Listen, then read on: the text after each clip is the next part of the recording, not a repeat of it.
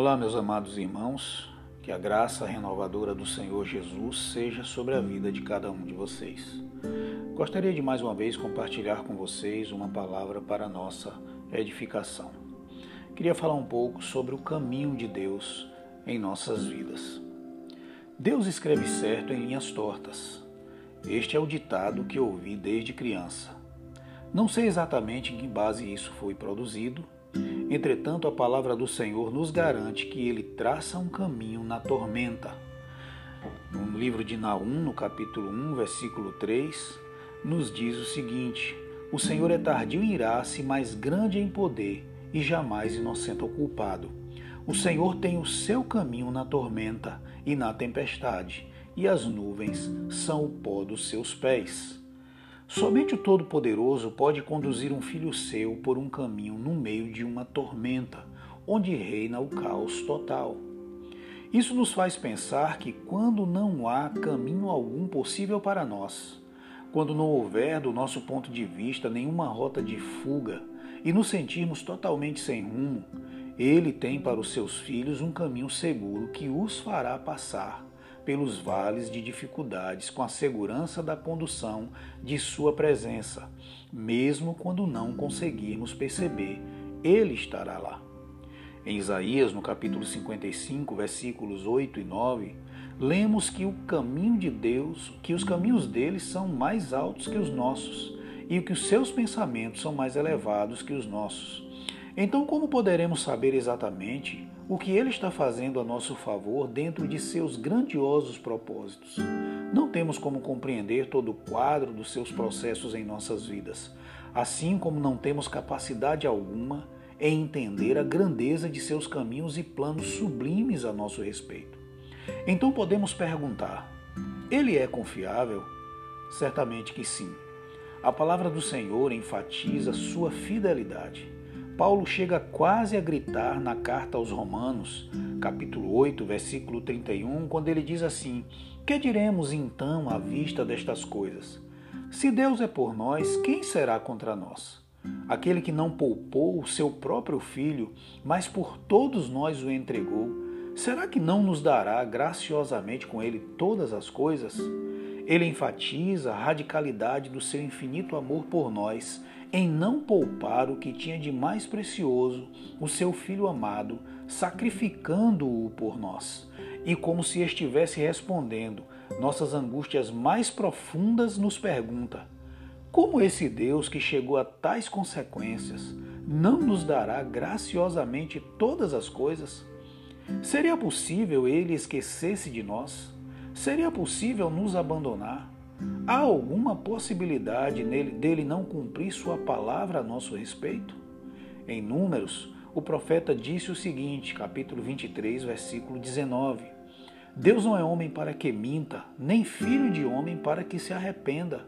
Porventura, tendo ele prometido, não o fará, ou tendo falado, não o cumprirá? Por toda a palavra do Senhor encontramos a maestria desse Deus cuidando dos seus, conduzindo-os por caminhos que muitas vezes são incompreensíveis e, através de seus sublimes propósitos, levando-os ao crescimento e amadurecimento espiritual. Isaías chega a dizer que, diferente das divindades criadas pela mente humana, nunca se viu um Deus como nosso Deus. Isaías 64, 4 diz: Porque desde a antiguidade não se ouviu, nem com ouvido se percebeu nem com olhos se viu Deus além de ti que trabalha para aquele que nele espera. Essa é uma das afirmações mais belas e profundas das Escrituras, pois nos revela que esse Deus não pode ser comparado a nada, nem pode ser compreendido pela mente humana. Está fora do escrutínio dos homens. Ele está enfatizando que há coisas que herdamos Outras conquistamos pela dedicação, estudo e aprendizado humano. Há coisas que os sentidos humanos nos, faz, nos fazem perceber e compreender, mas Deus não. Desde a antiguidade não se ouviu, nem com ouvido se percebeu, nem com olhos se viu um Deus como esse, que trabalha para aqueles que nele espera. Seu modo de agir está além de qualquer compreensão humana, porém a ênfase está no fato em que ele trabalha em prol dos seus filhos amados que, mesmo sem entender todos os seus processos em suas vidas, continua esperando na fidelidade misteriosa desse Deus. Davi, ao passar por grandes aflições, medos, ameaças e sofrimentos, ele diz no Salmo 18, a partir do versículo 28, porque fazes resplandecer a minha lâmpada. O Senhor meu Deus derrama a luz nas minhas trevas, pois contigo desbarato exércitos, com o meu Deus salto muralhas. O caminho de Deus é perfeito, a palavra do Senhor é provada, ele é escudo para todos os que nele se refugiam. Se em meio às turbulências dessa vida começarmos a duvidar do seu amor e de sua fidelidade, estaremos andando num lugar perigoso, escorregadio, brincando com o fogo da apostasia e incredulidade.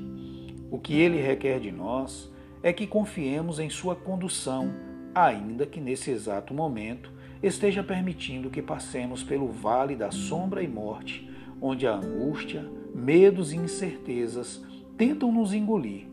Ele nos chama a confiar e descansar.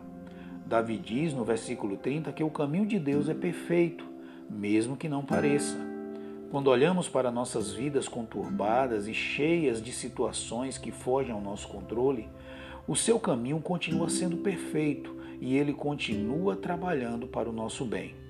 No livro de Romanos, no capítulo 8, versículo 28, Paulo diz o seguinte: Sabemos que todas as coisas cooperam para o bem daqueles que amam a Deus, daqueles que são chamados segundo o seu propósito.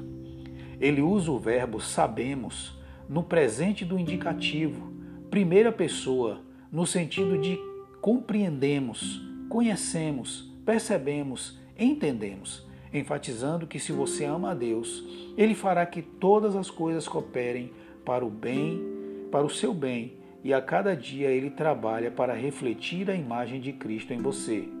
Pelo Espírito podemos ter certeza e convicção de seus bons propósitos para conosco.